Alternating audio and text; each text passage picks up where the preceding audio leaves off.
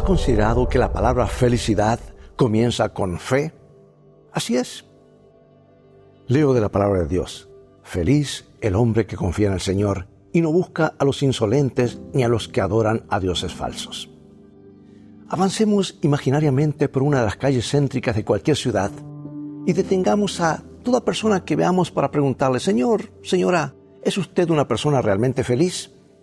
Si nos contesta que sí, preguntémonos qué es lo que le hace feliz.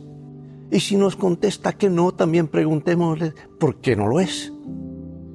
La gente nos dirá que no es feliz porque está sobrecargada de problemas, tal vez en su hogar, en su trabajo, en su escuela, en sus finanzas, o porque tiene una angustia existencial que a menudo no sabe cómo definir, ni mucho menos cómo remediar.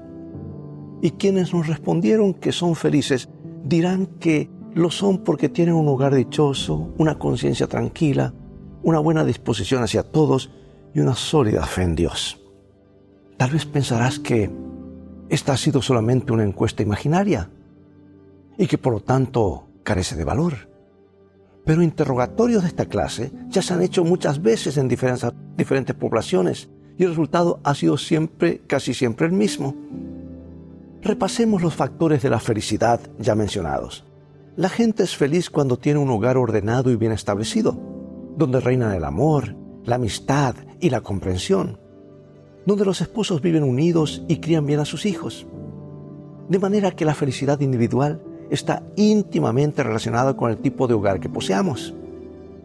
Citemos un factor más de la felicidad mencionado en la encuesta. Me refiero a la fe. Demos la vuelta al mundo y descubriremos siempre lo mismo que la gente más alegre, con verdadero gozo interior, es la gente que tiene fe en Dios. Por eso el salmista David declara, feliz el hombre que confía en el Señor y no busca a los insolentes ni a los que adoran a falsos dioses. En otras palabras, la felicidad siempre comienza con fe. Dios te bendiga y recuerda, en el viaje de la vida, las cosas han de terminar bien si tienes a los principios de la Biblia como tu GPS y a Jesús como tu guía, porque esa es siempre una mejor manera de vivir.